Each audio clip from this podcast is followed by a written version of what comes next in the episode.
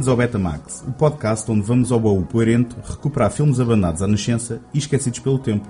Eu sou o António Araújo Adapta-me, adapta-me. e no episódio de hoje o William Chupa Peters no Blatty.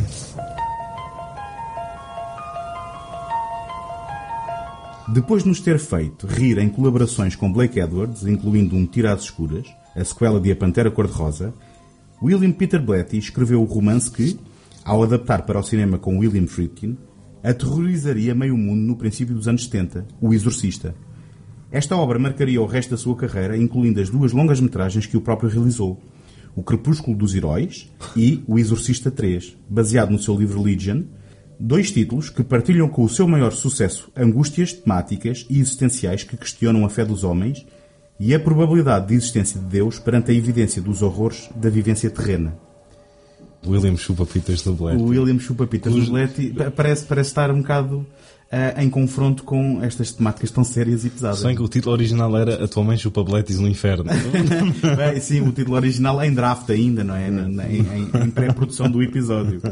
Então, mas eh, Se calhar a companhia de produção vai nos eh, fazer alterar o título possivelmente e depois, final. e, depois, e depois para o final temos de fazer aqui uma cena de exorcismo. é, ou, ou, Pode ser- ou ser tu- de- pode ser ou tu, Peters a chupar o Pode ser tu o possuído. ou, de, ou de Williams a chupar os Peters, eh, melhor dizendo, não é? Para, perante o episódio. Ahm, então, mas que referência era essa na tua apresentação, Tiago Laranja? Referência. Sim, Ah, do adapta-me, adapta-me. Sim. Ah, Era só a Linda Blair a dizer adapta-me, adapta-me. no exorcista original. não apanhei essa, não apanhei essa. Então como é que conheceste o William Peter Blatty? O William, para os amigos, é um nome que eu encontro sempre associado ah, ao Exorcista. Um, e só mais tarde, uh, inclusivamente em, em, ah, biografias do William Friedkin, é que percebi que o Blatty vinha da comédia. Foi assim que eles até se conheceram. Na prática, quando falamos do Exorcista, estamos sempre a falar de dois Williams aqui com algum peso. O Friedkin, que depois ficou mais proeminente e mais conhecido, um, e o Blatty, do qual eu comprei o livro e está lá na, na, na estante para Do ler. Exorcista? Comprei o livro do Exorcista. Ah, pois já me tinhas dito. Acabei, Ah, acabei a, a nunca o fazer, mas, mas planeio, sendo que também já li alguns que o Stephen King o acha uma maçada sem qualquer pingo de humor. Um, o que não sei se é um sem elogio. pingo de humor. Não sei se. Do, do livro, do livro. Sim, mas mesmo assim. Um, não, não sei se, se será verdade, primeiro ponto, e se será uh, um elogio ou um detrimento. Um, e durante muito tempo, a única coisa que eu sabia que ele tinha feito mais era eh, uma sequela em romance eh, do Exorcista, que era o Legion, que, que ignorava aquela aventura com o John Burman no, no Exorcista 2, o Herege. Fez, fez basicamente ah, ao Exorcista o que os Campónios fizeram ao Ned Beatty no, no Deliverance. exatamente, exatamente. Um, Squee like a devil, squee. Até porque, fazendo aqui um fazendo aqui um parênteses, o, o Exorcista 2, o Herege, foi uma sequela da Warner Brothers que não teve envolvimento nenhum dos seus autores, nem o escritor, nem o realizador. Mas que, por tantas vozes negativas a rodear o filme, tem um grande fã no Martin Scorsese. Ah, ah, é? É. é? Bem, ele pelo menos tem música do Ennio Morricone, portanto já não se E tem o. Richard Burton, se calhar, com um bocadinho de álcool à mistura. Sim, sim. E, e um James Earl Jones também, eh, vestido de forma bastante estereotipada. E, e um dos melhores trailers que podem ver, que é completamente psicadélico na- nas imagens, é que o próprio filme. Eu confesso que saltei, saltei o segundo pela fama que tinha e queria passar logo de Peter Blatty para Peter Blatty. E depois fui para o Paul E depois, Schrader. e depois descobriste que há prazeres em descobrir coisas que são vilipendiadas, não é? Sim, sim. Um, se, se bem que aqui os prazeres são poucos. Quer quer dizer, mas tu já viste o Exorcista 2? já, já, eu tenho uma. É, box. conta só assim um bocadinho uma a- box a, set. experiência. Um, Muito resumidamente, não é preciso. Sim, se calhar o, o mais importante. um, Porque as pessoas não estão aqui para ouvir nós a falar. Não, mas ao mesmo tempo também se estão a ouvir o Betamax estão à espera de, de desvios à, à linha narrativa principal, não é? E portanto o, o, que eu acho que fica mais. O que se retém mais do Exorcista 2 é eh, o quão descabelado é, sem dúvida nenhuma, e o quão pouco assustador é. Portanto, eh, tentando fazer aquele tipo de sequelas que forçam uma continuidade só para aproveitar atores e personagens do anterior. Na prática hum, é um daqueles acidentes que é engraçado ver uma vez, mas que eu não lhe retiro nenhuma qualidade perdida ou escondida que não tenha sido detectada pelos detratores que andam por aí. E até acho incrível no sentido em que o John Burman estava com, com uma carreira até bem, bem assente no prestígio, vá, né? o Zardoz estava lá pelo meio, mas quando pensas no John Burman, a quantidade de filmes excelentes que ele fez. O, O ah, Deliverance, que tu já o falaste. do Deliverance, um, Com a referência o, ao Ned Beatty. o Point Blank, um, e filmes inovadores. Uh, o The Emerald Forest, uh, mais Esse, para o final da esse- esse carreira. é mais tarde, né? esse é nos anos 80. Mais já. para o final da carreira, o Open Glory também. Uh, Sim, que era um filme, era um filme sei, pessoal, não é? sim, sim, sim. Um E no- filme e- quase biográfico. e depois no meio tens o Exorcista 2. Sim, mas voltando ao Bletty, hum, depois, eh, perante esse Legion, que eu também nunca li, eh, sabia ter sido adaptado naquilo que foi o Exorcista 3, eh, um filme com, as, eh, com algumas atribulações e que nós vamos aqui falar. Só mais tarde descobri ter um segundo filme realizado antes deste, na, na verdade 10 anos antes, The Ninth Configuration. Acho que foi até através do Marker Mode, um, um- um dos maiores. aliás, o, se calhar o maior fã. o maior fã do mundo do Exorcista e de tudo o que está ligado ao Exorcista. E, portanto, do, do William Peter, ah, desculpa, do William Friedkin, para quem ele escreveu agora um documentário, ah, não sei se já viste, O Mark Kermode. o Mark Kermode uh, coassina o argumento com o William Friedkin de um documentário que ele tem sobre um exorcismo supostamente Ah, real. pois foi, pois foi, sim, sim. sim. Por conseguinte, ele também era grande fã do William Peter Blatty e num dos seus vídeos que ele partilha, uh, que às vezes disponibiliza no seu canal de YouTube, tinha lá uma referência ao The Ninth Configuration. Eu assim, epá, não conheço isto. Um, um primeiro filme realizado pelo William Peter Eu, Blatty. eu também não conhecia, pensava que o primeiro filme realizado pelo Peter Blade tinha sido O Exorcista 3. Até Uhum. que um dia qualquer deve ter ido ao IMDB, estava lá, Director, two titles. Eu, hum, Pois. e cliquei, e depois fui-me embora de casa sem ter visto o outro. Não, estou a usar. Um, Não, mas, mas nunca tinhas visto até agora, não, não é verdade? não, nunca tinha visto até agora. Pois. E, e este Ninth Configuration, eh, tal como depois seria o Exorcista 3, também uma adaptação de um romance escrito por ele, Com ligações ao Exorcista. Com, com- com ligações, se bem que aqui é mais tenue. é, é, é mais tenue e é uma, uma história curiosa porque foram, de certa forma, fabricadas a posteriori da feitura e do sucesso do Exorcista. Portanto, há aqui uma história curiosa porque este, este livro foi reescrito, mas se, se calhar... Até um, quando ele foi escrito, uh, escri- uh, escrito, Escrito. escrito pela primeira vez com, com o título de uh, Tinker, uh, Tinker Twinkle, Twinkle, Twinkle, Twinkle, Killer, Kane. Em 66. Uh, venderam, na capa do livro estava Ninguém escreve uma linha cómica como William Peter Blatty. E depois, quando mais tarde foi reeditado uh, e reescrito uh, para, para eles uh, capitalizarem no, no êxito do Exorcista, já era um conto tenebroso da mente do criador. Uma coisa assim. Exato, exato. Nós já sabemos como é que o marketing funciona. E o que, e- e o que é... Ma- Mas o que é relevante aí, desculpa lá interromper-te, é precisamente isto que é, que, é, que é uma coisa rara, porque estamos a falar de um livro escrito com um pendor cómico em 66 ah, e que depois do sucesso do Exorcista, o seu autor decide ah, revisitá-lo e reescrevê-lo com um tom mais, mais Mas negro. o, o que deve. Não, que essa veia cómica nunca abandona o filme. E nunca, Verdade. nunca se esvazia para o terror eh, completo. Acho que eu. Não, para o terror completo, nem terror Nunca- nenhum. nem Nem, terror terror, nenhum. nenhum. Mas, mas a questão é, é, ele, ele próprio diz A não, ser que mais- seja, a não ser que seja aquela peça de Shakespeare do, do Jason Miller. Mas já, já vamos aí. Já Não, vamos. não. É, isso, isso, sim. Seria um terror só para eh, académicos de Shakespeare, acho Há uma eu. cena cortada em que eles se enganam e pegam no cão para limpar o chão ao, ao, ao castelo. em 78. O livro então é republicado com o título de Ninth Configuration.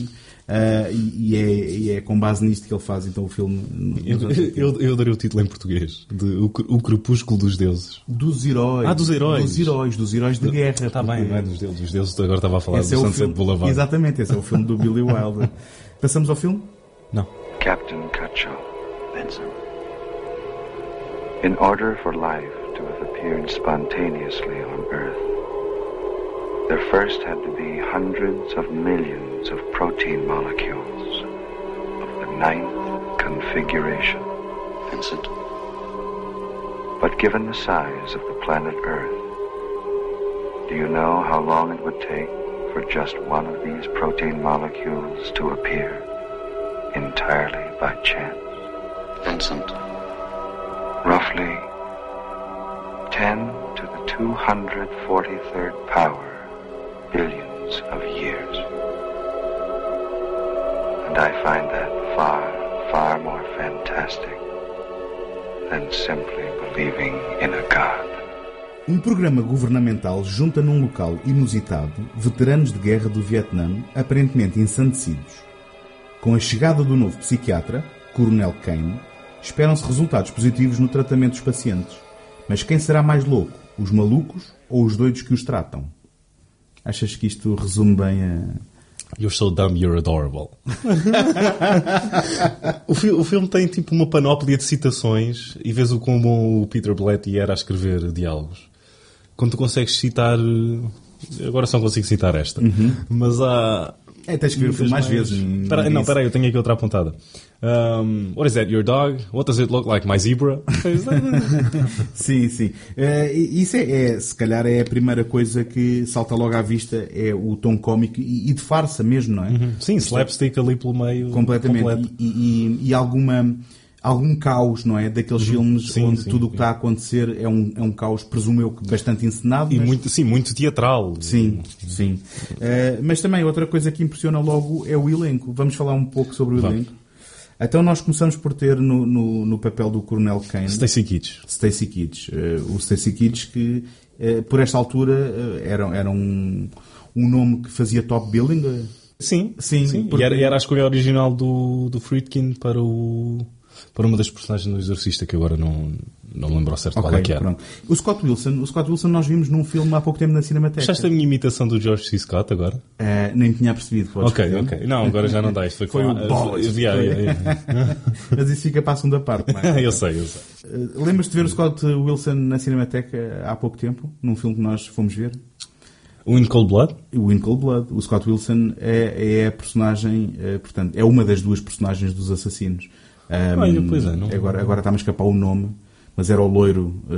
com o Para os fãs mais eh, jovens eh, do, do Betamax, eh, o Scott Wilson teve no Walking Dead. Walking Dead, exatamente. Na segunda temporada, acho eu, e acho que na terceira, na terceira ou na quarta bateu a bota. No- só, foi mesmo no chão, só É, bateu uma bateu bota. uma bota no chão. O Jason Miller, que eh, repete aqui também, eh, ou é um repetente eh, de- do Bletty, porque E assim ele não passou a, não passou a primeira, Não. a primeira chumbou no teste final. Tem que ficar para mais, para mais dois Peter Blatty. Exatamente. Mas já lá vamos. Pronto, eu, tô- eu quero mesmo, estou mesmo com ânsia de falar do Exorcista 3, está mesmo aqui. Mas O- ok, mas agora então vamos focar-nos neste? acabei de en- enterrar um bocado o Mind Configuration. Sim, bocado. mas, mas se calhar injustamente. Eh, o Jason Miller é- era o Padre Carras. eh, Car- Carras. Carras. Eh, Carras. Ahm, no Exorcista. Bem, temos aqui, eh, para mim, eh, de forma surpreendente eh, e inesperada, o Robert Loggia. Aham. Ah, ah, Que algumas, em algumas versões do filme ah, não tem, não sei se a, a cena em que ele está a imitar o Al Johnson está na. Pronto, é que é, tu, estás a ir, tu estás a ir ao ponto fulcral de- deste espanto de encontrar aqui o Robert Loggia e eh, aquilo que estavas a tentar em dizer. blackface. Exatamente, aquilo que estavas a tentar dizer é que, em algumas versões, eh, eh, e por causa se calhar também da, da sensibilidade a este tema, foi cortada uma cena que é inacreditável de Robert Loggia a fazer um número musical a imitar o Al Johnson do, do, do- do primeiro filme vá, eh, sonoro, não é? Eh, com a cara pintada de preto, que Agora- é uma coisa que hoje em dia eh, eh, não é muito politicamente correta, não é? Agora, se ele estivesse a imitar o Neil Diamond no remake do, do Jazz Singer, aí sim, isso, isso é que era um risco. Isso teria que ser em face de que cor? cor de laranja? não? Bem, encontramos aqui o Joe Spinell também, o, nosso, o nosso grande amigo. E ele O grande é um- Joe Spinell. E é um recorrente. Ele, Ele depois desaparece, assim, fica. Não, porque o Joe Spinell, eu não sei se tu leste, eu não sei se tu leste, o Joe Spinell não era para entrar neste filme. Ele chama-se Joe. Ele chama-se ele chama Spinell. Spinell, ele Spinell. Chama, ele chama-se Spinell e isto foi literalmente ele a chatear o Bletty, a dizer mete-me no teu filme. E o Bletty, que não tinha esta personagem escrita no livro nem no argumento, disse assim: então está bem, entras aí e improvisas umas cenas. E aquilo que tu vês do Joe Spinell é ele andar por lá a improvisar cenas. Eh, o, o que não deixa de ser espantoso. Encontramos também o Tom Atkins, eh, aqui sem bigode, é não o é? Tom Atkins. Ah, O Tom Atkins, o grande Tom Atkins, Tom Atkins. eh, colaborador do, do Carpenter, Do Carpenter. em muitos do- filmes eh, com um bigode frondoso, mas que aqui Que, penso que, que subiu ao apogeu dele no Little Weapon.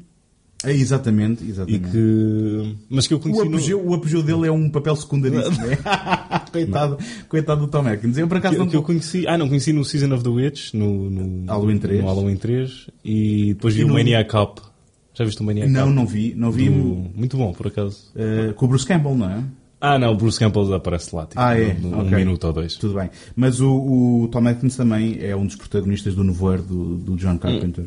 Um, e- Eu esqueço-me sempre que ele Sim. está. no- Isto, isto é como, como todos aqueles grandes atores de, de, de bigodaça frondosa. ah, é sempre. É um filme de Tom Atkins com ou sem bigode. E eu, este, neste caso é um Atkins sem bigode. Faz a mesma coisa para o Tom Selleck. Ah, exatamente, exatamente. Ahm, e depois há aqui dois nomes que eu pessoalmente não reconheceria, só que vou só mencioná-los porque depois vão aparecer também no Exorcista Ed 3. Flanders. O Ed Flanders, um, que é o, o, o médico, não é? Uh, e que será depois o padre no Exorcista 3. E o George DiCenzo. Aham.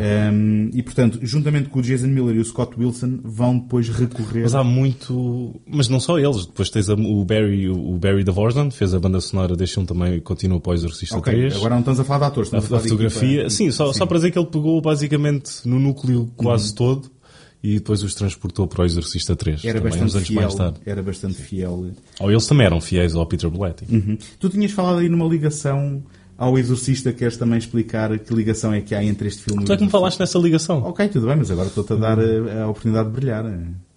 O, astronauta que a, que a Reagan me- menciona ah, no, no, no Exorcista é a personagem do Scott Wilson. Uhum, Ah, não, é- não, é, não é que ela menciona, o Exorcista, o astronauta aparece mesmo no, no primeiro filme. Que está, está lá na festa. É, é possível, eu por acaso não tenho recordação disso. Está, está lá na festa. mas, mas há esse certeza. elemento. E isto é um desses elementos que falávamos, onde eh, quando o, eh, o romance foi reescrito, ele decidiu então fazer esta, esta Uhum. ligação, eh, sendo, sendo que coloca o Crepúsculo dos Heróis a coabitar o mesmo universo do Exorcista, não sendo uma continuação, obviamente. Sabes que o Friedkin era para ter realizado o, Twinkle Twinkle Killer Kane. Era, era esse o objetivo do, do Peter Blatty. É assim, nas várias trivias que encontramos, ele era suposto ter realizado todos os filmes que o Blatty realizou. Mas é, é- se calhar é possível, se calhar foram projetos que foram eh, Sabes como é que eles se que se conheceram? tentaram desenvolver. Conheceram-se num pitch que o William Friedkin foi fazer ao Blake Edwards, correto? Exatamente. E que Queres o- contar essa história? Bem, aquilo que eu me recordo é que o Blake, o Blake Edwards detestou o William Friedkin e o Blatty depois veio apanhá-lo cá fora. E o Blake Edwards a dizer ao Friedkin, mas quem é que tu pensas que és para me criticares a mim? Eu sou o Blake Edwards. Pois, porque ele, não, ele disse que o argumento dele era uma Era um, porcaria. era um era? pedaço de merda, basicamente.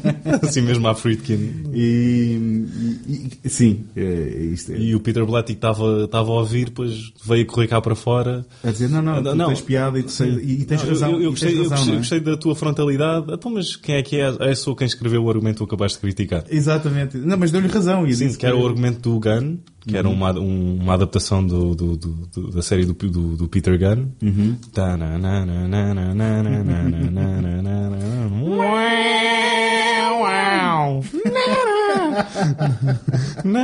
Não, e agora este desafinou por completo. Não, não. Há, há que saber sair em cima.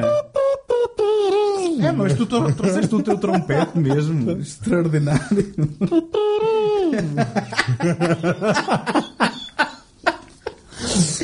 É pá, eu nem tinha percebido que tinhas trazido o instrumento.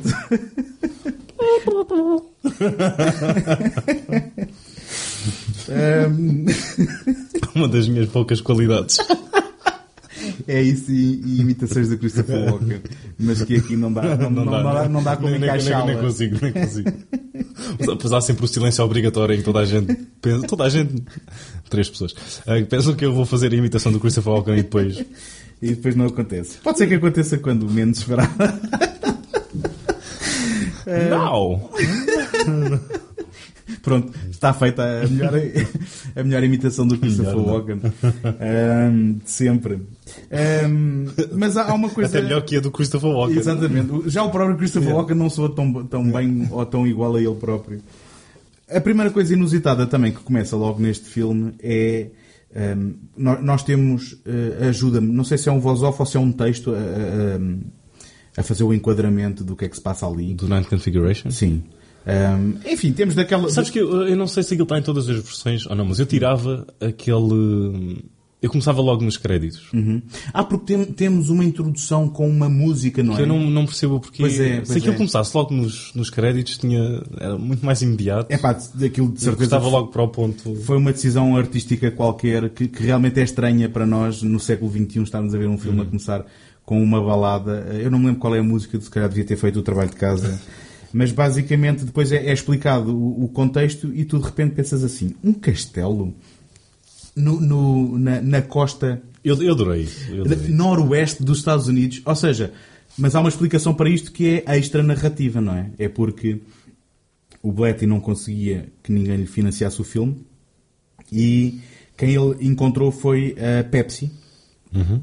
a PepsiCo que um, juntou aos 4 milhões. Ah, sabe que era uma rapariga chamada Pepsi. Não, não, não, não é, não é a Pepsi da Pepsi and Shirley, okay. mas sim a companhia uh, da, da, do refrigerante, uh -huh. uh, concorrente da Coca-Cola.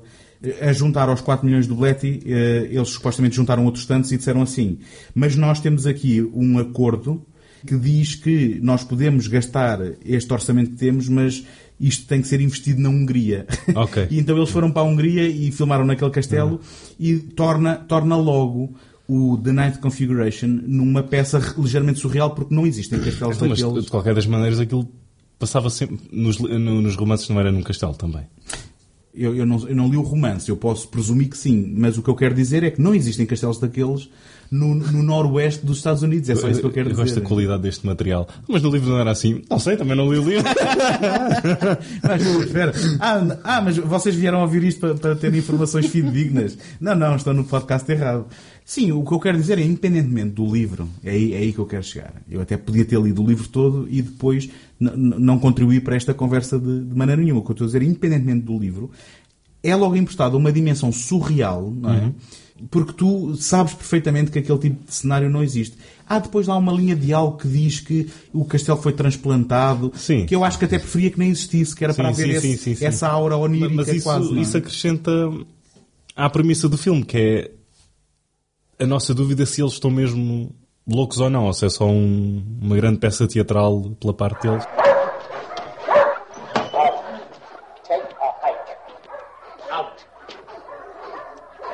Your stupid agent never to waste any more of my time. First class. Can you imagine? Look at that. Here I am, casting Julius Caesar, and what do they send me? A dog that lisps. Spinell. Out. Take a hike. You're tough. You manic. Out. Get out here. Get lost. Give me a reason. One good reason. Colonel, do me a favor, please. Explain to this moron here that in none of the plays of Shakespeare can there be a part for Superman. That could be the way I explained it. The way you explain. Jesus. You know what he wants? You want to hear?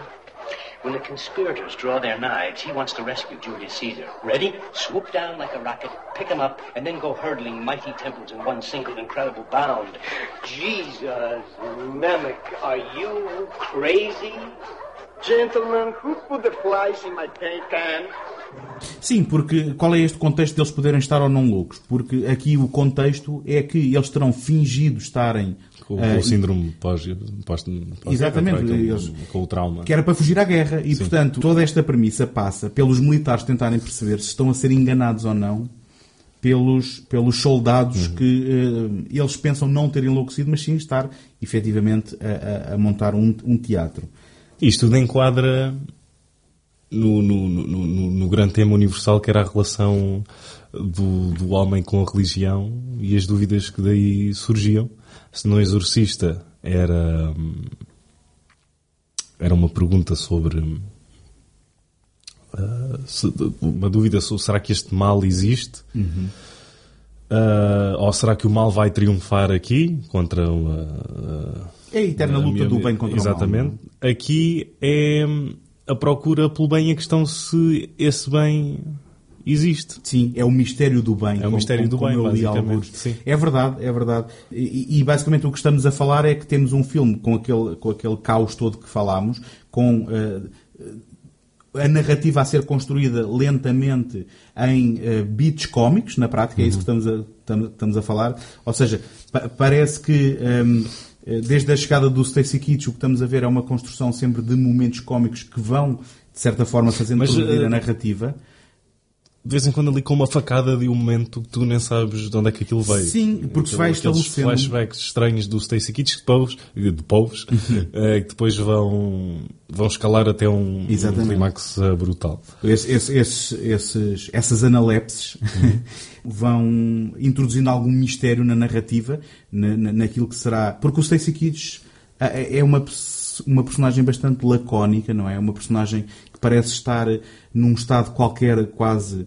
Eu não sei explicar bem, mas é quase como, ele, se- como se ele tivesse sido hipnotizado, não Suna, é? assim, sonâmbulo, Sonâmbulo. A, a atravessar. um, Ma- ma- Mas sempre a conseguir uma ligação com os pacientes. e está, e está sonâmbulo, E- hum, praticamente. Certo, e depois vimos a, a saber porquê, mas, mas ao princípio há essa, essa aura de mistério e, e vai-se estabelecendo uma relação ao princípio antagonista com o Wilson, com, com a personagem. Um, Ah, sabe, Desculpa, sabe que era com a bola de vôlei do Castaway. Não, não, não.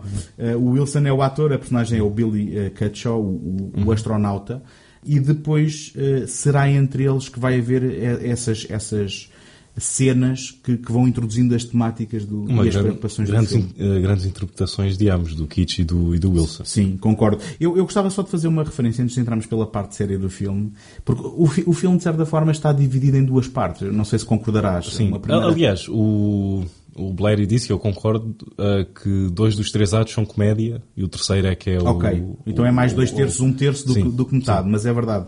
Ahm, mas eu gostava de fazer uma referência à, ao cameo do próprio Bletty, porque Sim, é, sim, é bastante é- engraçado. é bastante engraçado. porque ele, ao princípio, apresenta-se junto do, do, do Coronel Kane, eh, afirmando ser o médico. O médico está responsável pelaquela unidade toda. Exatamente, e tem uma conversa bastante séria, dá-lhe dá a conhecer o que E, é que se e- passa. e depois vês que ele está a falar de um bloco operatório e que não é nada daquilo que está à volta dele. Não, e basicamente é, é um, é um doente a fazer-se passar pelo médico, sendo que tinha-lhe roubado as calças e a bata, e o que significa que o médico, quando se apresenta finalmente ao coronel, vem eh, de cuecas porque não tem calças, porque foram roubadas todas pelo, pela personagem do Bletty, e na prática ele passa uns bons 20 minutos do, do, do filme à procura das calças e ainda... hum, Não toques no meu estetoscópio. Sim, va- vamos só, vamos só uh, rapidamente falar, tu já falaste aí do Jason Miller está a tentar montar peças de Shakespeare para cães, ou melhor, não é para cães, é interpretadas É, por por cães. E passamos a ver, passamos a ver no filme uh, as várias audições que ele vai fazendo com os cães que aparecem, não é? Uhum. Que nem sempre são aceitos por ele, por não serem bons atores. O, o- o- é, é sempre um filme complicado de vender e de ser aceito pelo público, porque tem uma primeira parte que é um pouco confusa para o espectador, para quem não sabe para o que vai, que é difícil de vender, e que tem um ritmo. eh, leva ao seu tempo. Não é. hum, Ou seja, A narrativa Tá- não vai progredindo não, a estás, perdido no tom do filme, estás perdido no tempo que ele demora, andas ali um bocado à deriva. ah, Eu, eu trocaria essas palavras, mas estou a concordar com tudo o que tu Ok. disseste. Porque eu não me perdi, porque eu esta- estava a apreciar cada momento. Ah, e na verdade é Essa engraçado. era, foi mais um sentimento meu. Sim, sim, eu, claro. eu gostei do filme lá mesmo. Não, com certeza, mas Ah, e depois no fim tudo fez sentido. Mas ao início andava um bocado às delas. Do que é que estava aqui a sem passar? querer toquei na minha mãe. e Foi um bocado...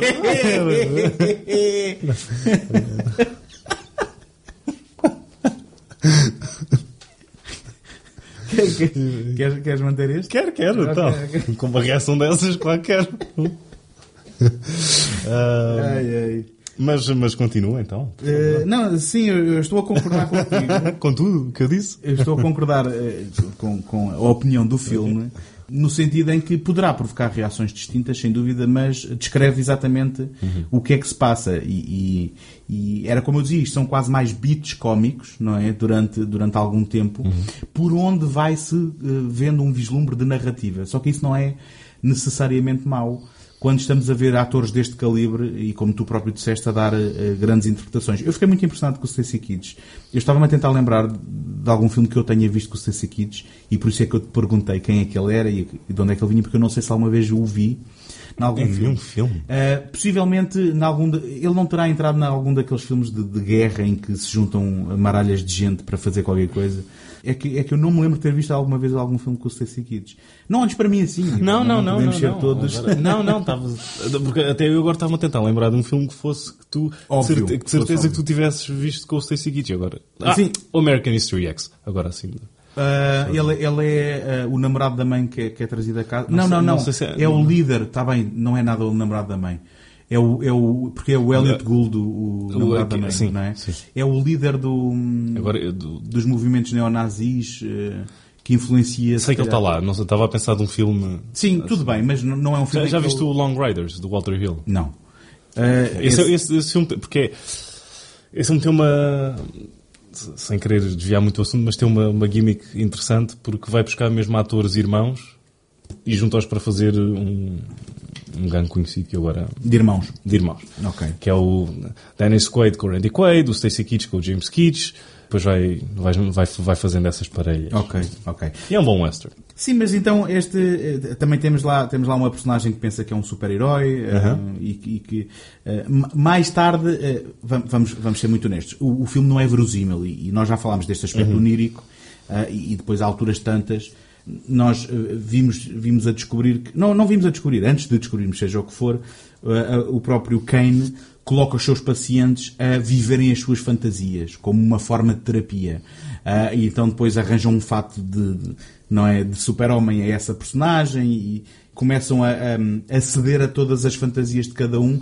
Ah, o, que- se calhar em termos de tratamento não sei se será a coisa mais há, há sempre há sempre uma mesmo no, no- nas partes mesmo com, a- com essa veia cómica do filme há sempre uma veia melancólica também a, a correr o filme e o, o, o Scott Wilson tem um, um monólogo fantástico dele a não querer morrer lá em cima porque é demasiado só e- exatamente, exatamente e isso isso tu estás a dizer é o ponto central mesmo do filme porque Isso, e haver um medo do vazio e do nada e de ser tudo para nada. De nada E- disto ter significado. Sim, da- daí vem o título da nona configuração, de- das partículas. de- Sim, porque tu estás a entrar no cerne de- de- da questão mesmo e de- das preocupações do Bletty que tem a ver com a existência ou não de Deus, não é? E, da- e do sentido da vida, enfim. Se, se quisermos resumir isto ao, ao- ao- ao essencial mesmo, e basicamente o mistério ah, do, do- do astronauta é que ele tinha já prestes a, a- a partir na missão, não é? Estava, o foguetão estava prestes a partir,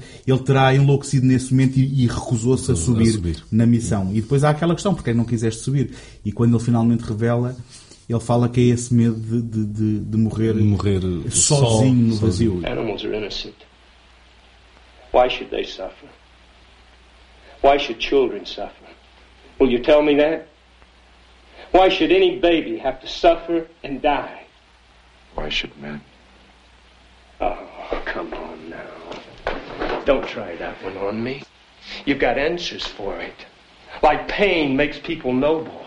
And how could man be more than a talking tennis playing panda bear if it weren't at least for the possibility of suffering? But what about animals, Hud? Does pain make turkeys noble? Why is all of creation based on dog eat dog? And the little fish are eaten by the big fish. Animals screaming in pain. All of creation an open wound. A fucking slaughterhouse. We've talked about that. Not enough! We said original sin might be the cause. Then why doesn't Foot just come down and tell us? Is Foot running short of tablets of stone? My Uncle Eddie owns a quarry. I'll get get 'em for him. Wholesale. You're asking for miracles.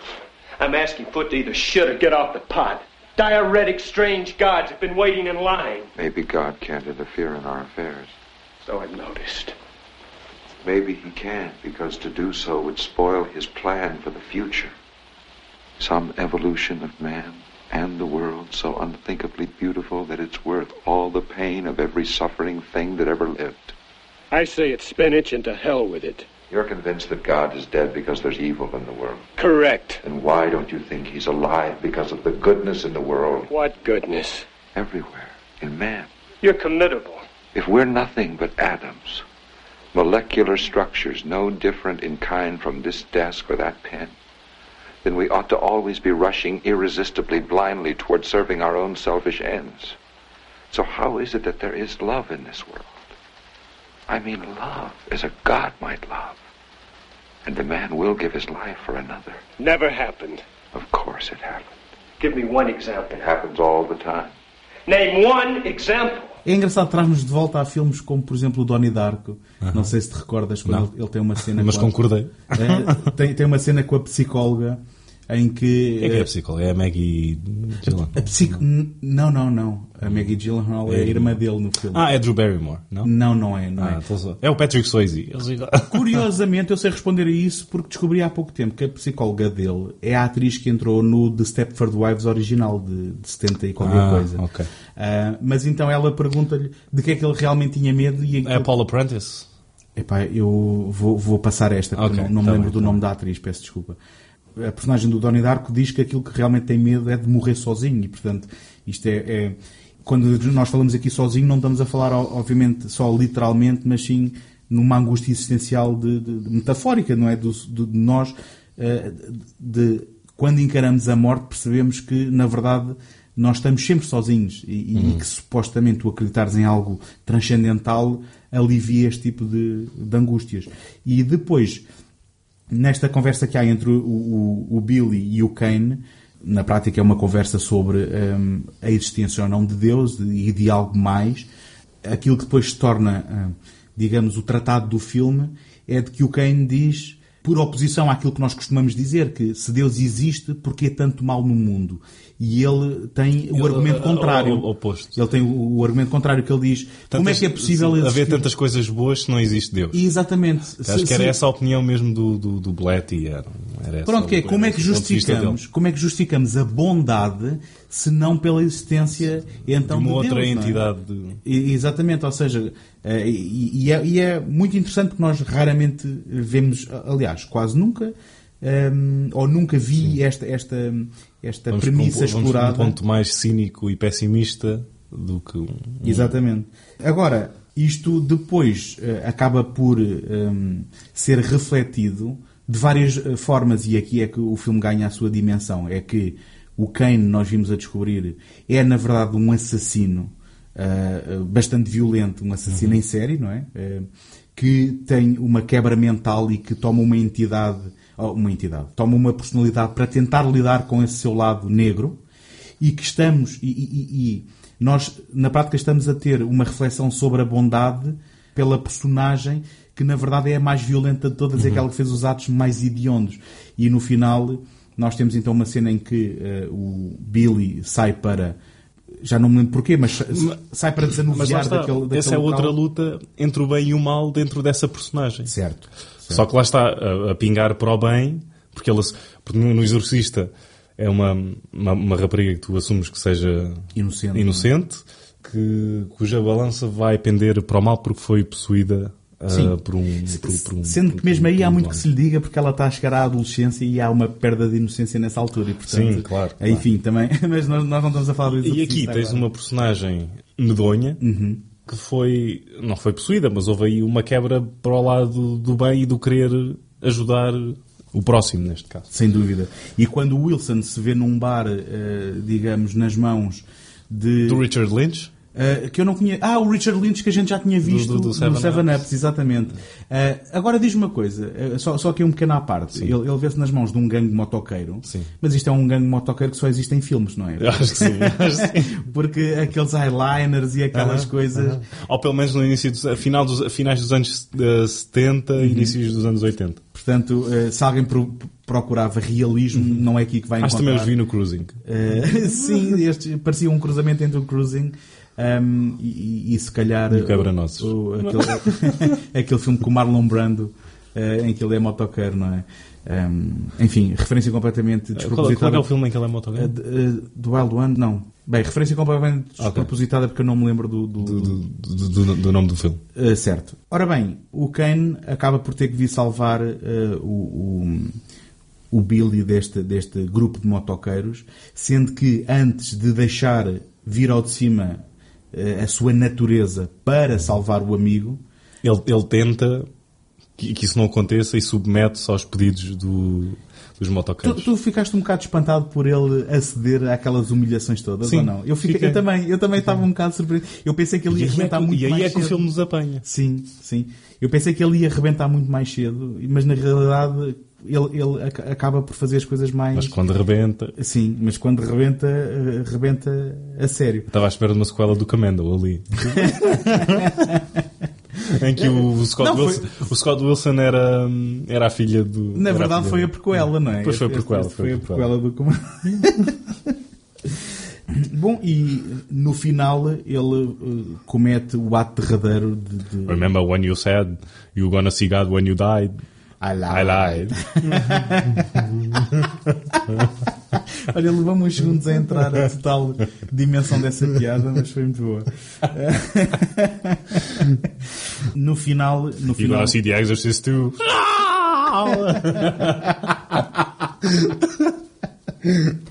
agora foi a sequela da piada. que não foi tão boa, mas também teve a sua Ah. qualidade. Agora é a parte em que eu corto os pulsos. Não, não é preciso, não é preciso. Ahm, demasiado tarde. mas então uh, ele, ele comete o sacrifício derradeiro, não é? Em que ahm, numa conversa com o Billy acaba por depois uh, se suicidar. Ahm, havia, havia aqui A qualquer... cortar os pulsos, já? Vem daí a... Ah, É. não apanhaste... Foi, foi, não Foi. Exatamente, exatamente. No fim, ele então sacrifica-se, eh, mas depois há aqui uma mensagem que o Bletty nos tenta passar que eu penso que deve refletir aquilo que são as suas crenças, na verdade, não é?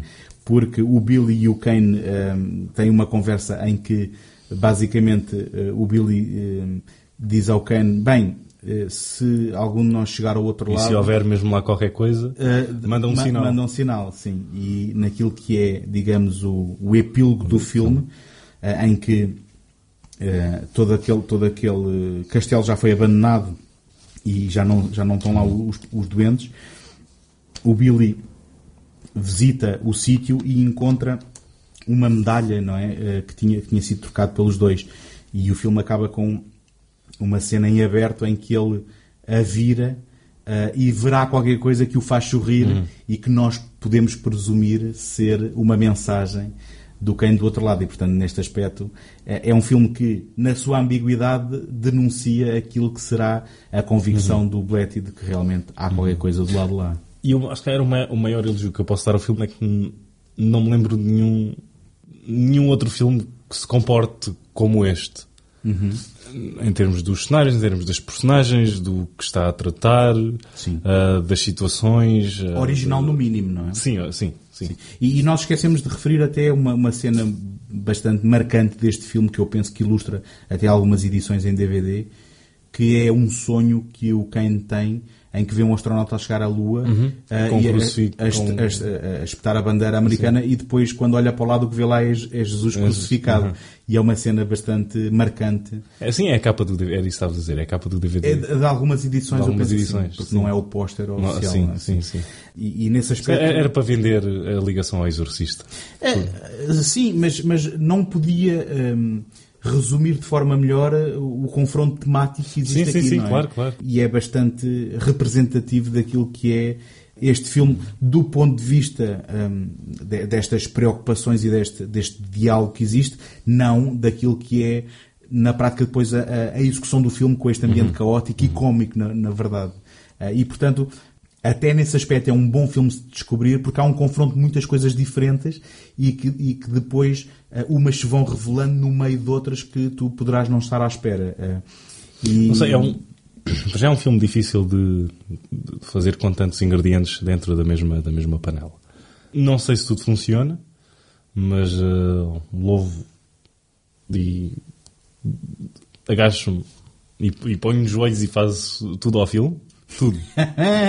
Ah, e Então- se, então- se calhar eu próprio chupo eh, Peters no Bletty. yeah. Mas olha uma coisa, isso é o maior elogio que tu podias fazer para quem parecia estar um bocado morno em relação ao filme. Não, Eu não, penso não, que não, falarmos não, sobre não. ele até ajudou a consolidar um bocado aquilo Eu que tu pensas, aquilo que tu pensas do filme. Eu ia dizer isso de mim.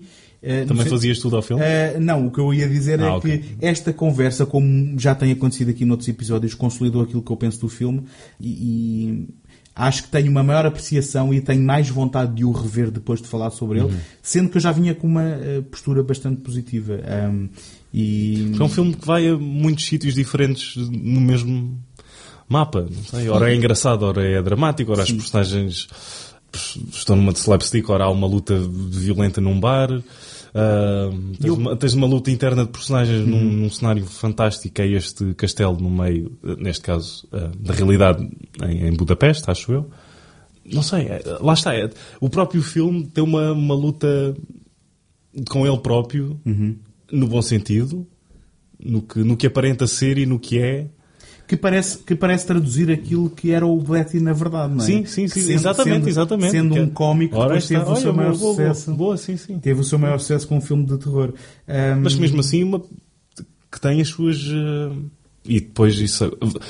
Isto é um bom segue para, para o Exorcista 3, que é um filme que é terror a sério, mas depois tem linhas de diálogo e pequenos pormenores fantásticos e engraçados. Houve lá uma que me apanhou a sério, de rir mesmo, e nem me lembrava que, que, que eles diziam aquela, aquela linha de diálogo. Portanto, o próprio Bletty é uma faca de dois gumes. Muito bem, então fazemos o salto de 10 anos? 17 years ago, an extraordinary motion picture touched our most profound, nameless fears. Do you dare walk these steps again? Canst thou kill me. Satan grows stronger. You believe in possession, Father? He has found a haven. Come to take a little blood from you, Father. He has taken possession. The boy had been crucified. His web widens. I've just never seen anything like this in 20 years. Naquela que é a verdadeira sequela do Exorcista, ignorando o acidente de percurso herético que foi a parte 2, o envelhecido detetive Bill Kinderman depara-se com uma série de assassinatos que fazem lembrar o modus operandi do assassino Gemini, executado há 16 anos. Quando o seu amigo pessoal, o padre Dreyer, é assassinado num hospital, as suspeitas apontam para um paciente que aparenta ser o padre Damien Carras, que sucumbiu no exorcismo de uma jovem, precisamente no mesmo ano da morte de Gemini. Ok, então temos aqui uma sequela espiritual. ah, eles ligam-se os três, não é? Passam-se todos dentro do mesmo universo. Ah, mas voltamos aqui a um conflito mais primal e focado entre o bem e o mal do Night Configuration. Ah, e agora, quando é que viste este filme pela primeira vez? E diz-me o que é que achaste, n- não só como sequela ao Exorcista, mas como um filme que. Ou se achas que o filme consegue andar pelo seu próprio pé? Ok, fizeste muitas perguntas, deixa-me tentar interessar isso tudo. Ahm, a primeira recordação que eu tenho do Exorcista 3 eh, data mais ou menos da altura em que eh, eu estava a mudar-me de casa de Cascais para a parede. E viste o filme enquanto estavas a carregar caixas? Não, não. E, e o isto foi por volta de 1990, portanto, Ah. a altura de produção do Ah, filme. ok, E eu lembro-me de o ver em exibição no, no Oxford, em Cascais.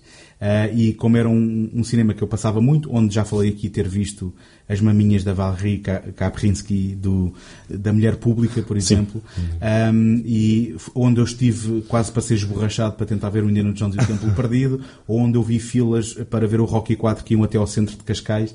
E, portanto, tenho essa recordação E depois estava lá um, um funcionário do cinema a quebrar as filas a dizer I must break you. E, e lembro-me de o ver em exibição, s- sendo que era um filme adulto que eu, eh, do qual eu nunca tinha visto o original naquela altura. Eu, eu tinha uns 12, 13 anos. eh, e lembro-me de, de ver aquele cartaz e daquele me intrigar. E, e esta é a primeira memória mais. Que é a escada- mais é- são as escadas do Exorcista É, original. com o Kinderman lá em cima a espreitar cá para baixo. Do you dare to walk these steps again? Passando esta recordação mais primal, vi anos mais tarde o Exorcista. Ao princípio não fiquei grande fã do Exorcista, porque não o achava assustador como toda a gente. Este envelheceu se calhar um bocadinho melhor agora. É um filme mais atual do que o... Hum, mais ou menos. Mas... Eu, diria, eu diria que o Exorcista eh, é, é, o- é um bom filme. O que acontece é que o tipo de coisas que me assustam no, cinema eh, não estavam no Exorcista, porque eu não tenho propriamente um, um, um temor a, a questões eh, de, de- De religião. de religião, de bem e de mal. Eh, sendo que depois acabei por ver o Director's Cut do Exorcista no cinema. Quando E aí quando sim ele foi o verdadeiro terror. Eh, não, e depois percebi- basicamente percebi o que é que tinha assustado as pessoas eh, e, e percebi, e já era mais velho, que era algo muito mais psicológico. E muito também mais- viste no cinema, não E, foi? e também vi no cinema, mas vi no cinema numa daquelas reposições em que o público à volta não estava sintonizado com a época e que a maior parte das pessoas passou o tempo todo a rir. Sabes? É muito ok, chato, isso é muito muito chato, mas é verdade. Mas eh, percebi que aquilo que tinha assustado as pessoas era algo muito mais psicológico do que propriamente visual, apesar de o filme ter os seus momentos visuais. E acabei por ficar. eh, fã QB do Exorcista para comprar uma box com os filmes todos e finalmente então poderia ver o Exorcista 3. Na altura que o vi, não fiquei muito impressionado, até porque a minha cópia não tinha legendas em Mas tem em- legendas. Aquilo diz lá que não tem. Sim, Mas depois tu vais ao. Epá, eu de certeza sele- que selecionas. eu de certeza que porque, fiz porque isso. Bem, enfim, é estranho. eh, tendo ou não, tendo eu sido burro ou não, eh, eu vi o filme sem legendas e não captei nem Pois, metade. é difícil com os gritos do George C. Scott às vezes. Mas posso dizer que ao revê-lo eh, para a nossa conversa de agora, fiquei super fã do Exorcista 3. Também ajuda a ter o conhecimento de toda da obra do Bletty e dos temas que acompanham o Bletty. Eu, eu, isso sim também, e eu ia dizer o conhecimento eh, de tudo o que se passou na rodagem e de todas as imposições e tudo aquilo que o filme poderia ter sido e não foi. eh. Não só isso, mas como é que é uma, é uma sequela ah, a, um, a um dos melhores filmes de sempre. Para todos os efeitos, é a, terceira, é, a terceira- é a segunda sequela. E consegue ser um que vem após um, um desastre. E como é que é um filme tão fresco e vital e ao mesmo tempo esquecido e adorado ah, ao primeiro filme? Eu posso dizer que o, o maior problema dele é precisamente ter sido eh, eh, vendido como uma sequela do Exorcista, porque já no livro ori- original o Bletty chamou-lhe Legion, Legion, ele, ele- ele separou-se, digamos, da marca Exorcista. E a Morgan Creek, a produtora, E, e- e na adaptação ele queria que o filme se chamasse Legion. Legion. Eh, eh, e sem nenhum exorcismo. E, e, bom, sim, porque ele queria adaptar o, o livro que tinha escrito. A Morgan Creek é que disse: não, não, tem que ter exorcista no título. E porque tem exorcista no título, tem que haver um exorcismo. E, portanto, para quem não sabe, para quem não sabe a sequência final sofre de uma imposição do estúdio que, sabes- aliás, até a própria introdução da personagem do padre, Sim. que depois vai fazer o Sim. exorcismo. E é engraçado porque eu, eu normalmente não sou muito, já, acho que também já tinha afirmado, não sei se aqui, se noutro microfone, que não sou muito esperto para apanhar as costuras de um filme. Aqui mas eu a- acho que aqui, mesmo que não soubesses, dá para ver que há uma coisa completamente desligada e não justificada. Um pouco, aí. eu compreendo onde estás a chegar, mas eu acho que até acaba por resultar eh, em prol do, do filme. Para já é um final bombástico e muito. Se era um bocadinho mais para o que era necessário, muito teatral na, na representação do exorcismo. Não, atenção, exatamente porque não- o, o, Mas muito bem conseguido. mas eu- queria, mas mas acho que porque o Bletty não o queria. O Bletty não queria fogo de artifício. Mas sabes que ele foi. Eu sei que é, é um bocado ingrato de se pedir isto a um realizador, mas deram-lhe o direito de, ele, de ser ele a escrever e a realizar estas mesmas eh, refilmagens.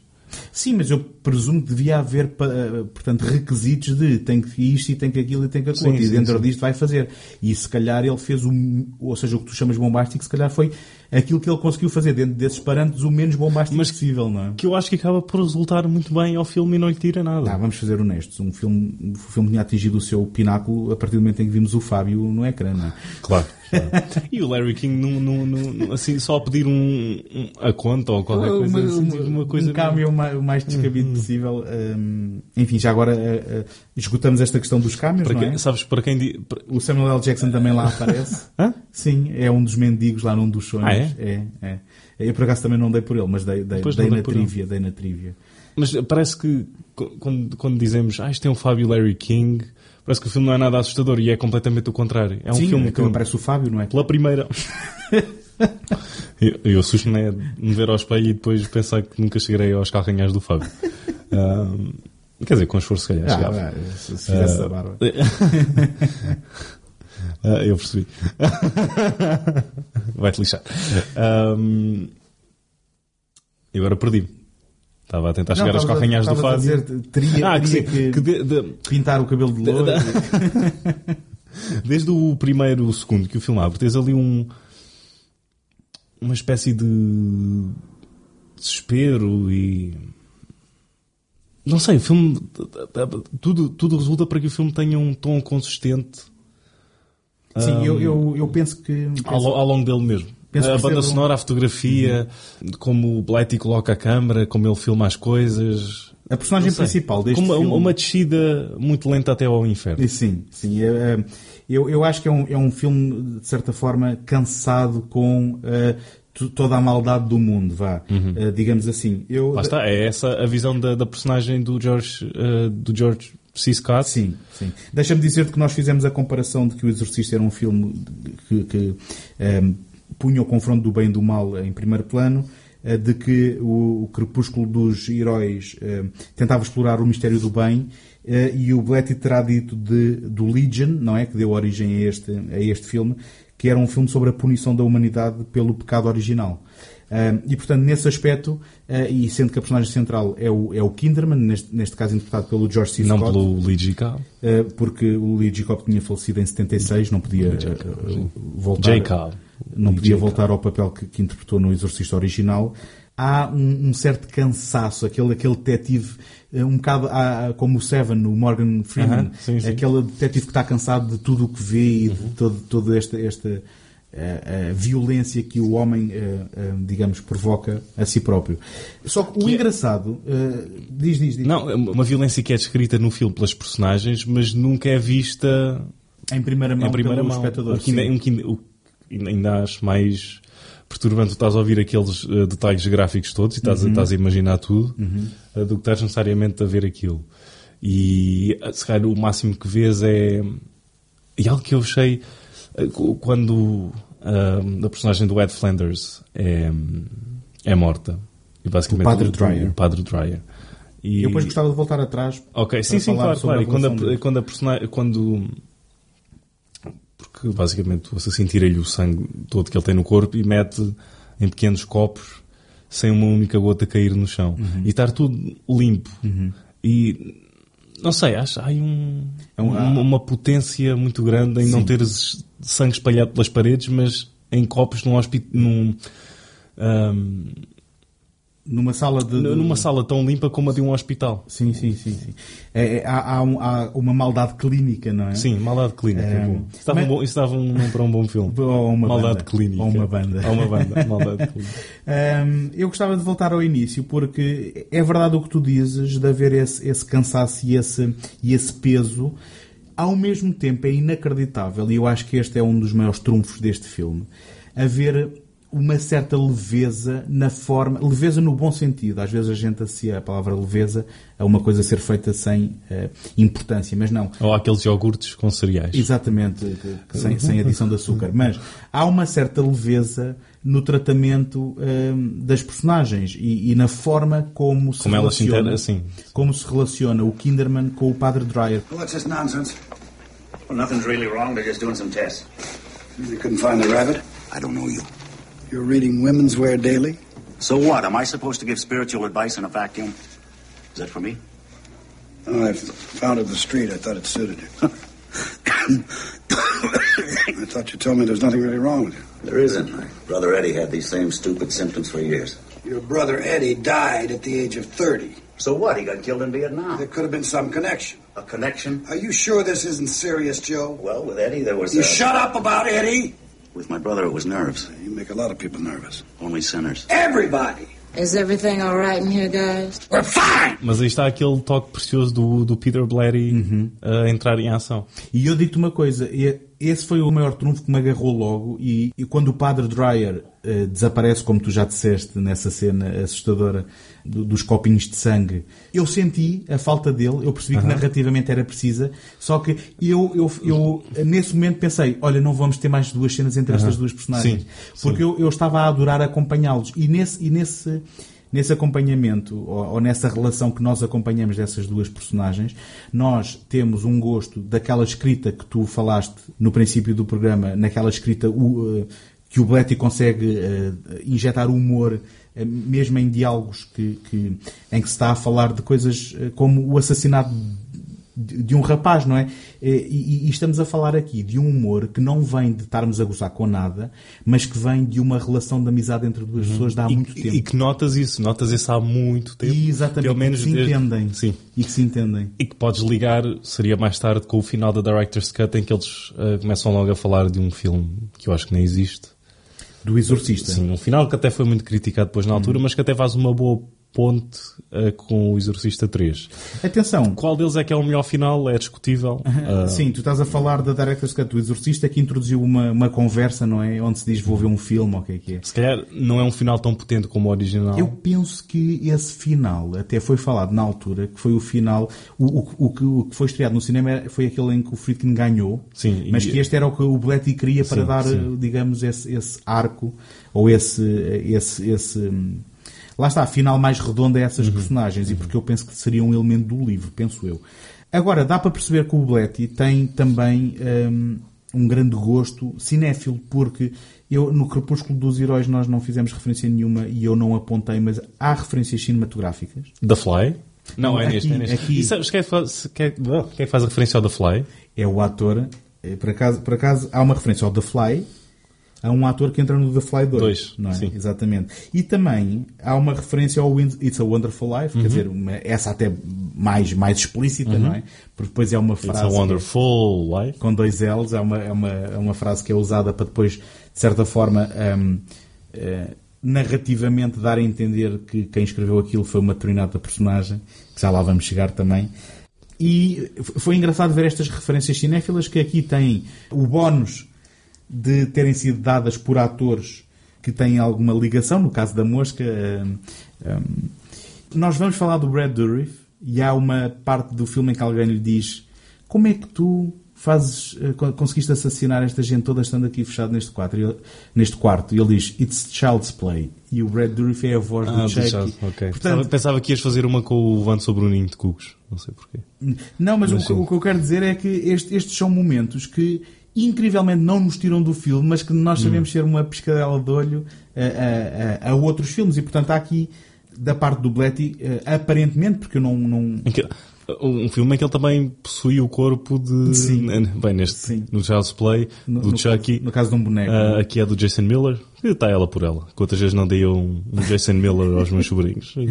Mas então, basicamente toda esta relação eh, entre o Dreyer e o Kinderman é, é, é acabada com o assassinato do Dreyer num hospital onde se vem a descobrir então que eh, está preso um paciente X que eh, aparenta ser o Jason, eh, o Jason Miller, neste caso o Padre Karras do Exorcista original. Ora, aí está uma outra alteração que eu acho que funcionou muito melhor do que inicialmente só teres o Brad Dourif. Sim, então mas explica lá quem não sabe que alteração foi essa.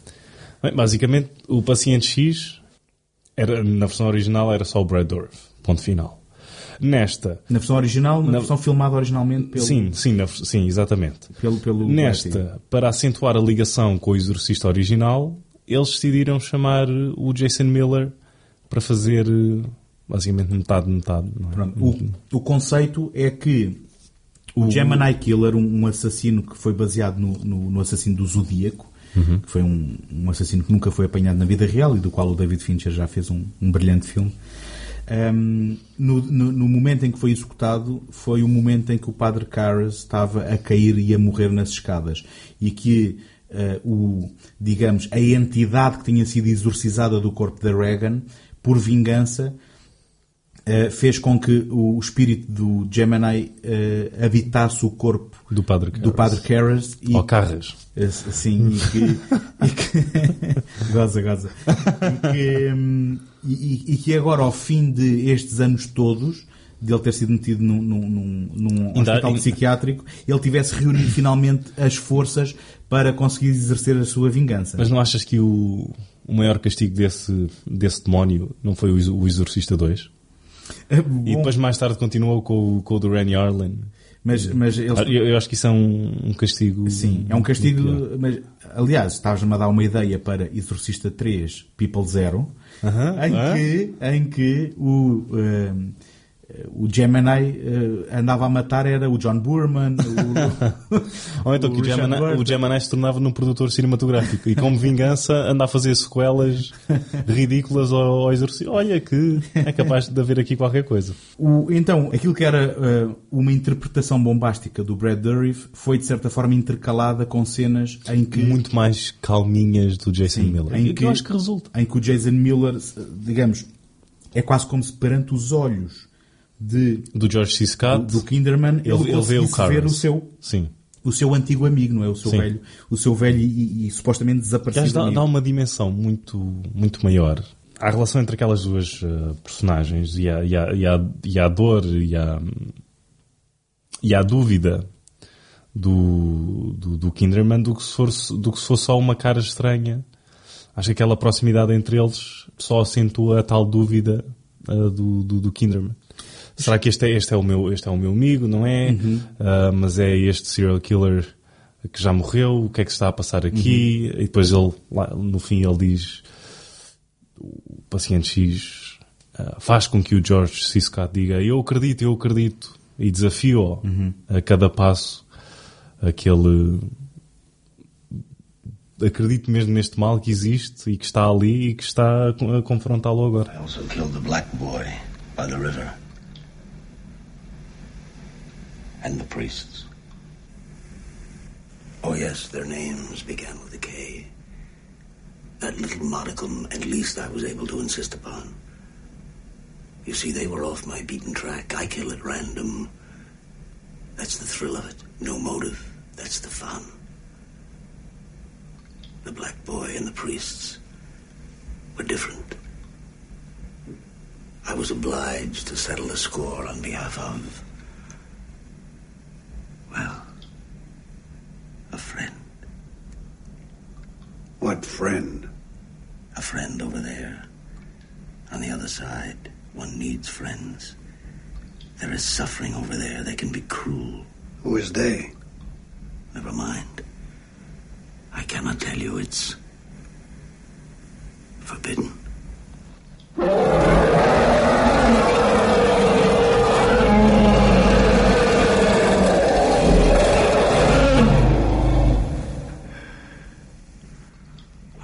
That rather well.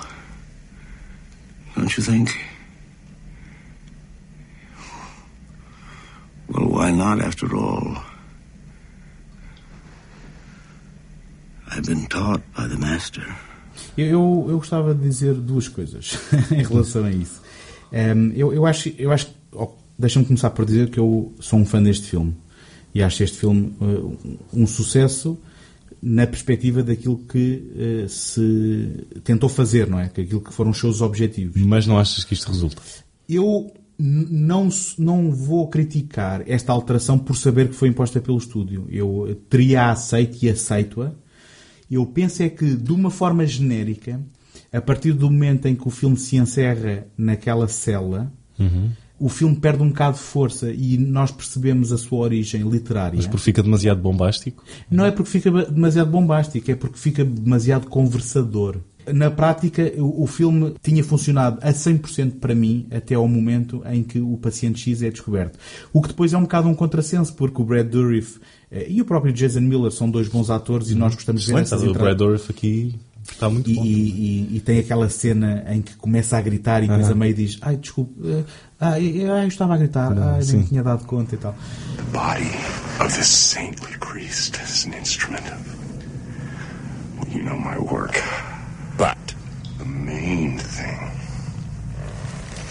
is the torment of your friend, Father Karras, as he watches while I rip and cut and mutilate the innocent, his friends, and again and again and on and on. He is inside with us.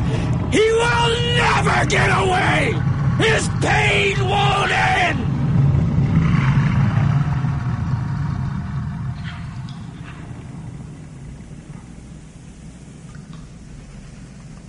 Oh, gracious me. Was I raving?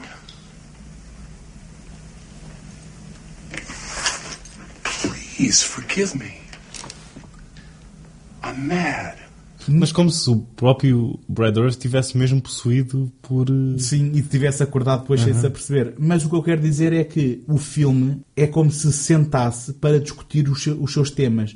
E nesse aspecto, enquanto, Então, mas- enquanto cinema, eu gostaria de ver as coisas exploradas de outra forma, sendo que eu sei que Mas acho que essa era a visão do Bletty. Era que aquilo, não é? Que ia acabar num tom muito mais Correto, calmo correto. do que nesse grande exorcismo que foi. O que se calhar, ironicamente, eu estou a dizer é que se calhar Tu preferes também a- é melhor por isto, não Sim. é? Mas ainda assim gostava que se soltasse mais dali, que houvesse outra qualquer dinâmica narrativa que fizesse com que depois não fosse simplesmente as personagens a declamarem eh, os temas. Por, sei lá, agora comparando com, com o Crepúsculo dos Heróis, eh, obviamente os temas também vão sendo declamados pelos, pelos personagens, mas Dessa em- mesma maneira. Ma- dessa mesma maneira, mas numa narrativa muito mais, muito mais solta. Livre, sim, Eu, sim. Eu, eu, eu penso que fico um bocado, se calhar, claustrofóbico por estar ali com aquelas personagens e sentir. E com aquela intensidade toda. Sim, e sentir que a narrativa só avança porque eh, o Kinderman tem de voltar à cela e tem que lá ir fisicamente. Isto, se calhar, é só um- um- uma crítica menor. Agora gostei de como chamaste Kinderman agora. Sim, eh, é Kinderman. Eh, A minha cabeça estava eh, nesta trivia. Não, gostei, que- porque dava, dava um bom filme para crianças. Não, é George C. Scott tem Kinderman. Mas sabes uma coisa, não é, não é, e repara, isto foi um deslize freudiano, mas não é de todo descabido o que tu estás a dizer, porque uma das notas que eu queria fazer aqui é que o nome da personagem é precisamente esta aliteração Uhum. de um, um homem mais bondoso. Kinderman, sim, Eh, e sim. portanto, de certa forma, esta personagem é desenhada na sua gênese como alguém que no meio desta, deste, deste caos e desta violência toda é uma personagem que tem um fundo de bondade, não é? Até porque uma das doentes chega-lhe a, a meter as, as mãos na cara e a dizer You have a very kind face. Ou qualquer coisa. Exatamente, exatamente. Eh, uma das doentes que. E depois tu pensas que é o George C. Scott e tipo. Não?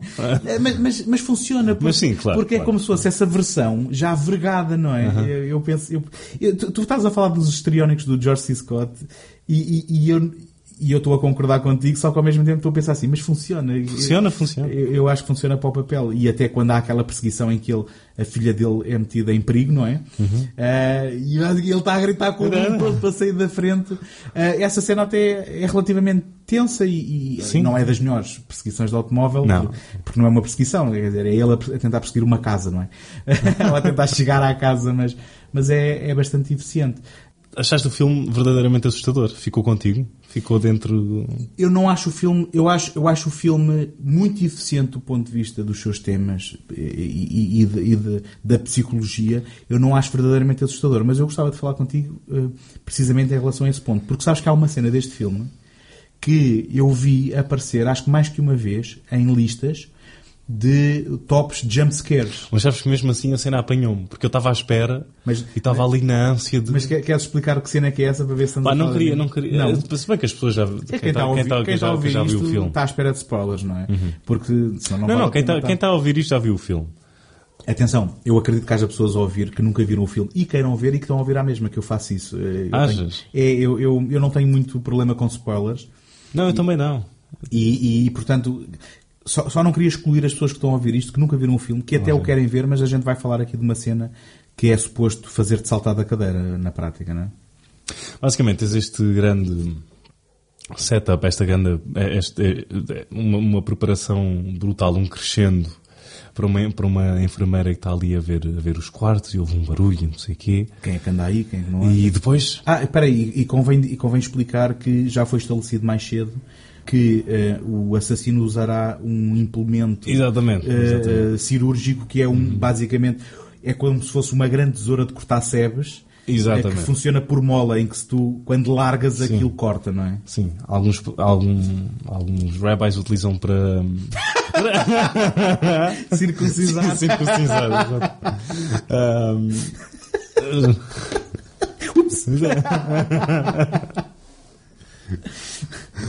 Your schmuck. Eu estou lá alta. Ahm, mas basicamente tens uma, uma enfermeira que está a verificar alguns quartos, houve um barulho, parece que vai sair dali alguma coisa, e depois não, é só um polícia. E aí apanhou-me, que eu estava Uhum. tipo. Ai, Ah, vai é o polícia, aqui, ok. não, não. E depois ainda, ainda continua ali mais um bocado. Depois o polícia é chamado Ele senta-se ainda e depois é chamado e vai-se embora. E ela continua, vai ali a mais um quarto e fecha a porta. E vai-se embora. E sem ela se aperceber, a porta abre-se e numa questão de milissegundos sai de lá um... Uma figura com um lençol branco com o tal uh, implemento espetado ao pescoço e a dela. câmara faz um, um, um zoom super rápido ne- nesta ação e Sim. claro há um, há um- há um barulho da banda sonora qualquer. Mas é muito rápido. É, é muito rápido, é, muito feito, rápido. É feito com mas gosto. é muito lento até ali Sim. e vai com alguns é, um- é uma verdadeira peça de música clássica que está. Uau, uau. Então funcionou. Então, Funcionou, funcionou. Concordas com o top dessa, Sim, dessa sim, cena sim, de jumpscare? Sim. Se há um, um pecado, o pecado original deste filme é ter demasiados uh, jumpscares falsos. Uhum. Se vais, se, se te vais dar, eu tenho esta opinião sobre falsos jumpscares. Se te vais dar ao trabalho de assustar o teu público, então porquê é que não os assustas mesmo, em vez de dares um, só um, Sim, mas eu, um, um falso. eu penso que este tipo de coisas dá à volta, não é? Porque depois começam a ver, como é que eu ia dizer, a, a recorrência de certas eh, técnicas e truques que depois tu queres contrapor negando-as, não é? E portanto isto chega a um ponto em que andamos aqui em círculos de que ehm, aquilo que era um jumpscare eh, em primeira instância depois tem que ser algo para te criar E depois não a é, depois- e depois não e ser. depois tira-te o tapete para depois tirar o tapete para depois ser mais à frente. E depois estas técnicas andam para a frente e para trás no sentido de estar sempre a surpreender porque o público vai ficando não é? Eh, como é que eu dizer? Vai conhecendo vai conhecendo. Mas aí a, a cais no perigo de teres demasiados jumpscares no teu filme. eu até sou da opinião que os jumpscares deviam desaparecer dos filmes de uma vez por todas porque é, é uma técnica relativamente barata Sim. e enfim, mesmo os melhores filmes de terror e aqueles que a gente Eu gosta ali, mais ao, vou ali a um supermercado qualquer e compro um pacote de jumpscares e. Não, não, escuta, eu, eu posso. Marca branca, Eu, eu marca estou branca. sempre a dizer isto. Eu estou, eu estou sempre a dizer isto. Eu, po- eu posso chegar atrás de uma pessoa que não está à espera e arrebentar-lhe um- um saco que enchi. Eh, não é? E fazer barulho ao pé, ao pé do ouvido dela e a pessoa vai, vai saltar. E isso não tem técnica nenhuma. Isso não tem saber. Depende do saco, do Ah, material desculpa, do saco. técnica do- tem, não tem a saber. não tem a saber. Mas o que eu quero dizer é, eu, para mim desapareciam. Por outro lado, mesmo os nossos filmes favoritos de terror têm o seu jumpscare ou outro, mas eh, de uma forma genérica, para resumir o que eu estou a tentar dizer, é que eh, é uma técnica barata e, e que eu prefiro muito mais Uhum. do, do filme insidioso e, que, e que nos consegue ir perturbando de outras formas. E é possível, quer dizer, isto... Eu não me importo que tenha, desde que se é para, se é para ser, é mesmo para ser a série e não tipo, um ou dois e, e pronto. Não é preciso andar com esse jogo de é, não é, é, não é. Sim, sim. Hum, e se calhar é a diferença entre aqueles que os fazem bem e os que os fazem mal, não é? Uhum. Eh, Sim, e, também. E, e neste aspecto, eh, o Exorcista 3, eh, o que tem muito é falsos, não é? Eh, Não é muito, mas há alguns. alguns. Pois, eu, eu penso, eu, eu, eu vou dar o crédito ao Bletti e dizer que era ele a tentar subverter a convenção Uhum. de tu estás à espera que é e depois não é, porque não é esse o tipo de filme que ele quer fazer. Mas lá está, estão tão bem conseguidos e tão bem filmados que tu até perdoas um bocado. Porque são efetivos e lá está, a atmos... já tens uma, uma atmosfera tão pesada do, do, do filme, tão carregada, que ajuda a que o jumpscare vá para baixo. Nós esquecemos de referir em relação ao The Ninth Configuration que o Peter Blatty ganhou o, O Globo de Ouro. Globo de Ouro de melhor argumento original. E o título no Globo de Ouro é. Esqueço-me sempre da. Uh, Twinkle, Twinkle, Twinkle, Killer Killer, King. Ok. O Um, Tinkle, Tinkle, Tinkle, Killer King. Mas isto para dizer que o Exorcista 3 não teve o mesmo tipo de apreciação. Não, não foi um grande. Não foi um êxito por aí além de bilheteira. Sim. E, Mas agora está, tal como o Ninth Configuration, não foi também um grande. Nem lá perto. uh, Está a ter uma. Um, cada vez vida. mais um- uma nova vida e novos olhares estão uh, a debater sobre estes dois filmes, são os únicos dois filmes do- Uhum. do Peter Blatty. Mas eh, não terá ajudado ter estreado no mesmo ano, em 1990, Onde Para o Diabo. Um filme que se chamava Repossessed no original e que era uma paródia a Exorcista. Ah, com o Leslie Nielsen e a, O Leslie Nielsen e a Linda Blair. Mas uma paródia que isso já está mais que. As pessoas, as pessoas às vezes falam do Spaceballs e Cations, porque epá, o Spaceballs já não. Star Wars já, já passou. né? Tipo 87, 83.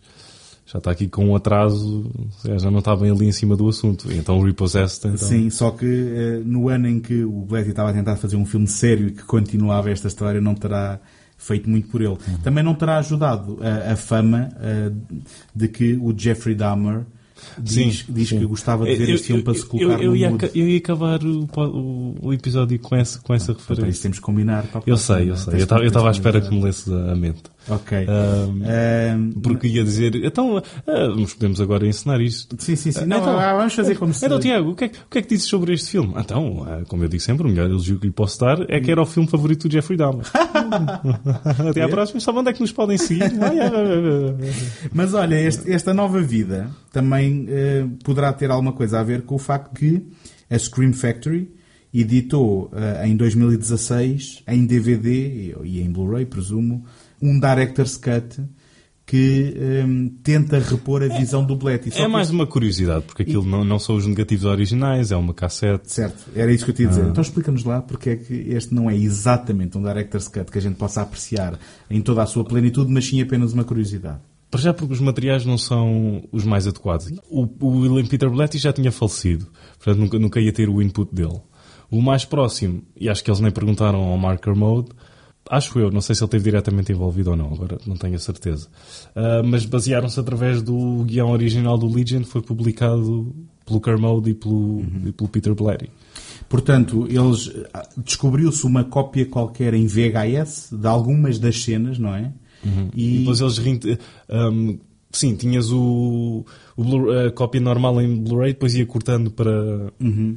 Portanto, tentou-se fazer quase um reassembly Uhum. da, da, daquilo que seria a visão do, do Blatty, em que, eh, na prática, eh, é isso que tu estás Uhum. a dizer. eh, Se estiveres a ver isto, estás a ver um filme com uma qualidade típica que depois salta para uma cena Uhum. com qualidade VHS e, portanto, é apenas mais uma curiosidade para quem. Eu, eu não consegui ver isto, eu gostava de ter visto, porque apesar desse, desse, desse lado menos polido, era interessante ver então o que é que teria sido. Mas para isso podes ler o guião. Bom, mas sabes que eu também o procurei para tentar, eh, em, em- para tentar comprar em, em ehm, e-book Uhum. Ehm, e estou a ter alguma dificuldade porque nunca sei se estou a olhar para o guião comentado, que era essa edição que tu falaste, se estou a olhar para o livro. eh, estás a Ok, ver? então eu vou ver se consigo encontrar Está bem, e depois mandas-me o link porque e- interessou-me interessou-me mesmo porque eu sei que há uma edição, essa que tu falaste do Marker Mode, que é, que é não só o guião, como o guião comentado por ele e pelo Ah, Blatty, ok, e portanto ok. isso interessava-me muito a dar uma, uma vista de olhos. Alguma coisa a acrescentar? Eh, já estragámos a piada do Dahmer, não é? Já, obrigado António. Este é o último episódio do Betamax. Aqui é exclusivo. no Betamax. É é curioso, só, só uma, uma- um último ponto, que o Friedkin mesmo assim recusa-se a ver qualquer sequela do Exorcista tenha sido pelo seu, realizado pelo seu amigo Peter Blatty. Ah, é? Ele não. só viu o três? Ele se- não, não, ele recusa-se a ver, ele não viu o 3 ainda. Ele Ah, mesmo recusa- realizado pelo- Sim, ele, ele recusa-se a ver qualquer... No, no mundo dele não existe, não é? Não existe. Não existe. É assim, eu- mas nós gostamos do, do Friedkin. É, do não nosso mesmo? tio Friedkin. Sim. Eu aposto que ele dava um murro no- nos queixos se, se lhe chamasse Friedkin. esse. Ele deve pensar que ainda tem 25 anos. Então, antes de irmos embora, relembramos os nossos ouvintes que podem visitar eh, o nosso site segundotake.com barra betamax ou até seguir-nos no Facebook. Podem também subscrever no iTunes para não perder nenhum episódio. E, se eh, quiserem, deixem uma crítica positiva para chegarmos a outros como vós. Não se esqueçam de voltar para o próximo episódio, onde vamos desempoeirar mais títulos esquecidos e abandonados à nascença. Eu sou o António Araújo. Eu sou o Tiago Aranjo. Até à próxima. Mas fica sempre... Parece, parece falta qualquer coisa.